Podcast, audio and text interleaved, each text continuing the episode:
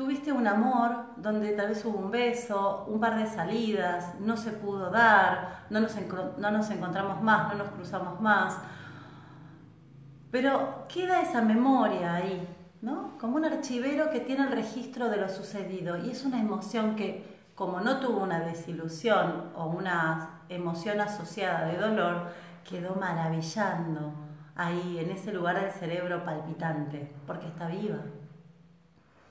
Resulta que con los años, yo ya me casé, tuve hijos, enviudé, eh, viajé por el mundo, me recibí, tengo un desarrollo profesional, pasaron muchos años. Ese amor que había quedado ahí latiendo se manifiesta de forma física. Entonces cuando se viene al consultorio, y me he encontrado con casos preciosos, todos muy intensos, todos muy reales en cuanto a lo cabal de la sensación amorosa, porque yo me siento enamorado, me siento enamorada y esto que siento es así y no se discute. Resulta que cuando se hace posible este amor tantos años luego, la persona que viene al consultorio te dice que a lo largo de su vida, cada vez que fracasaba, o cada vez que le iba muy bien, inmediatamente se iba a ese momento remoto de aquel amor latente que quedó pendiente, tal vez en la adolescencia, en los 20 años, quedó ahí. Entonces, cuando se hace presente esta realidad, la emocionalidad me toma porque entré a Disney, es todo un parque de diversiones posible donde se activan todas mis emociones, donde estoy pendiente del otro y el otro de mí, para darle forma e identidad a ese amor que quedó pendiente en aquellos primeros años de mis vínculos amorosos, ¿no? Ahora te das cuenta de una cosa.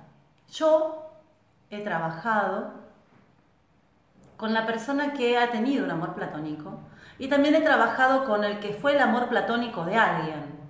También yo fui el amor platónico de alguien y también yo me enamoré de alguien que fue mi platónico. ¿Qué es lo que tiene el amor platónico para darnos? La capacidad de evitar la desilusión.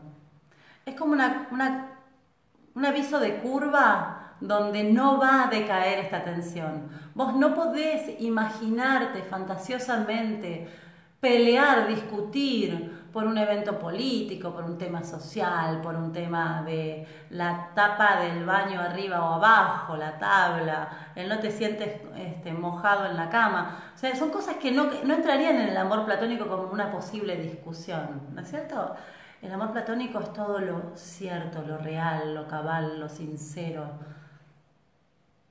porque no, no puedo imaginarme que no fuera posible en mi mundo, en mi diálogo interior.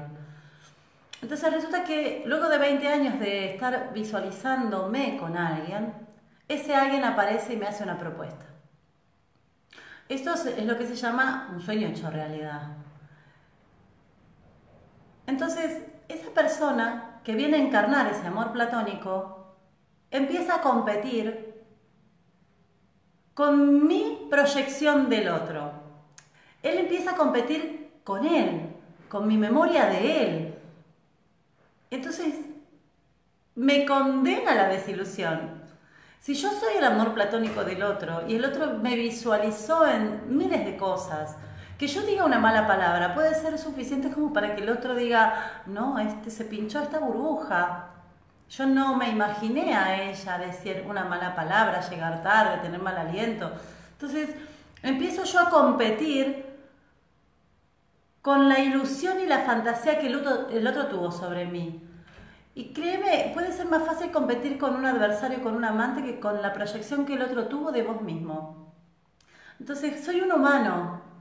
Y cuando encarna el personaje de tu amor platónico, te garantizo, voy a desilusionarte. Y tal vez el pacto amoroso de nosotros es que como antes no hubo un cierre a la relación, ahora debamos reunirnos para ponerle un punto final a esta relación y madurar en esta experiencia.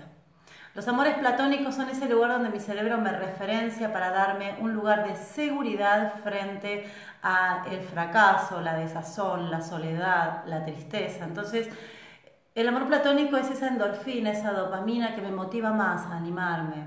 Aquello de perseverar y triunfarás, ¿no? Entonces se va a dar, voy a lograrlo en algún momento, quién sabe. Y cuando eso se da, es para que lo vivas. Porque es de almas valientes animarse a desilusionarse. Es de almas valientes humanizar al otro. Y es de niños inmaduros y caprichosos pretender que el otro permanezca como yo lo recordaba. Lo siento, he llegado y he encarnado para desilusionarte. Entonces, no es para llevarse a marzo esta relación. Si esta relación con las décadas aparece, es para tomarla, es para vivirla, pero comprender que hay a veces que los amores son para una sola habitación de mi casa, pero no es para todas las habitaciones. Entonces hay amores que tenemos que comprender, que han venido a nuestra vida solo, como un partener de un momento. No es necesariamente para lanzarnos a la sociedad, no necesariamente es para mostrárselo a mis padres, no necesariamente es para conocer a sus hijos, simplemente es para la intimidad en una habitación donde tal vez no tengamos que compartir el desayuno, donde tal vez no tengamos que compartir el baño, simplemente es hacer una siesta. Y esto está muy bien. ¿Dónde sufrimos? ¿Dónde la pasamos mal? ¿Dónde no entendemos? ¿Por qué si nos funcionamos, funcionamos tan bien acá no podemos hacerlo más allá?